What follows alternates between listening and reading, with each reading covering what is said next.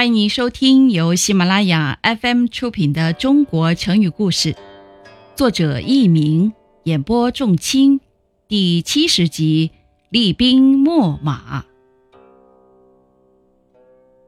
春秋时代，秦国和晋国联合攻打郑国，后来秦穆公却暗中与郑国单独媾和，并派其子带领军队，以帮助郑国保卫边疆为名。进驻郑国，企图吞并他。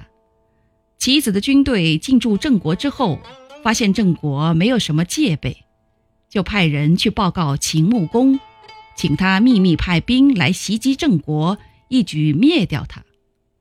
秦穆公得到棋子的情报后，马上派孟明视这位大将带兵出发。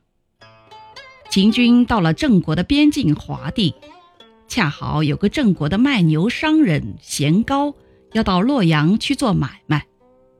贤高发现秦军要袭击郑国，他突然想到一个好办法，就冒充郑国使者，宰了十二头牛，代表郑国慰劳秦军，同时马上派人回报郑国国君郑穆公。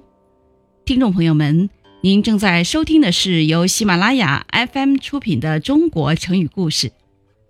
郑穆公得到报告后，马上下令准备应战，并且派人到秦军驻地侦查，发现秦军正在整盔甲、磨兵器、喂战马。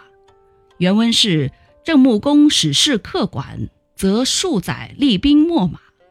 于是郑穆公就派黄武子去见秦军驻郑国的将领齐子，告诉他说：“你们在我国郑国已经驻扎了很久。”我们的供给也不足了，听说你们快回国了，我们郑国有个原圃，你们可以到那里去打猎。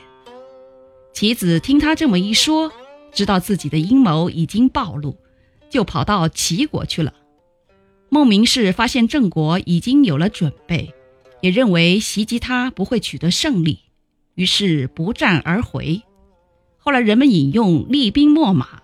表示磨快兵器，喂饱战马，准备作战，也常常用来比喻积极进行准备工作。利磨刀，秣喂牲口。听众朋友们，本集播讲完毕，感谢您的收听，再会。